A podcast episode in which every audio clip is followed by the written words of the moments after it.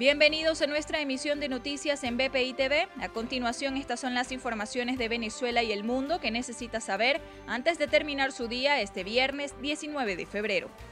Los líderes del G7 anunciaron un total de 7.500 millones de dólares en ayudas para las vacunas del sistema COVAX, tras una cumbre por videoconferencia presidida por el primer ministro británico Boris Johnson reafirmando su apoyo al acceso equitativo a las vacunas y subrayaron que con el aumento de los compromisos financieros en más de 4 mil millones de dólares, el apoyo del G7 totaliza 7.500 millones de dólares. Entre otras noticias, el presidente de Estados Unidos, Joe Biden, urgió a sus aliados europeos a confrontar los desafíos económicos y políticos que representa China y aseguró que deben prepararse para una competencia estratégica a largo plazo. A su vez, Biden explicó que está determinado a volver a ganarse la confianza de Europa.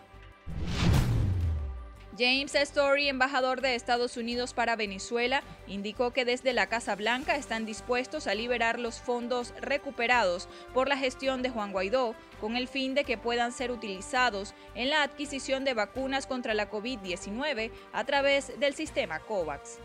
Story destacó que esta posibilidad será bajo garantías de transparencia y reglas con un acuerdo en ambas partes para que el país reciba la vacuna.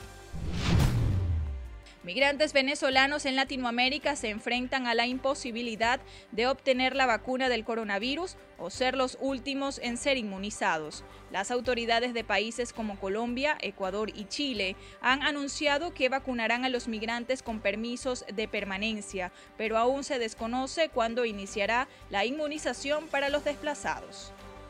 Para el desarrollo de estas y otras informaciones, los invitamos a sintonizar nuestra emisión central de noticias a través de Roku, Apple TV, Amazon Fire y nuestro canal de YouTube. También puede visitarnos a través de nuestra página web www.bpitv.com y seguirnos en las redes sociales como arroba bpitv.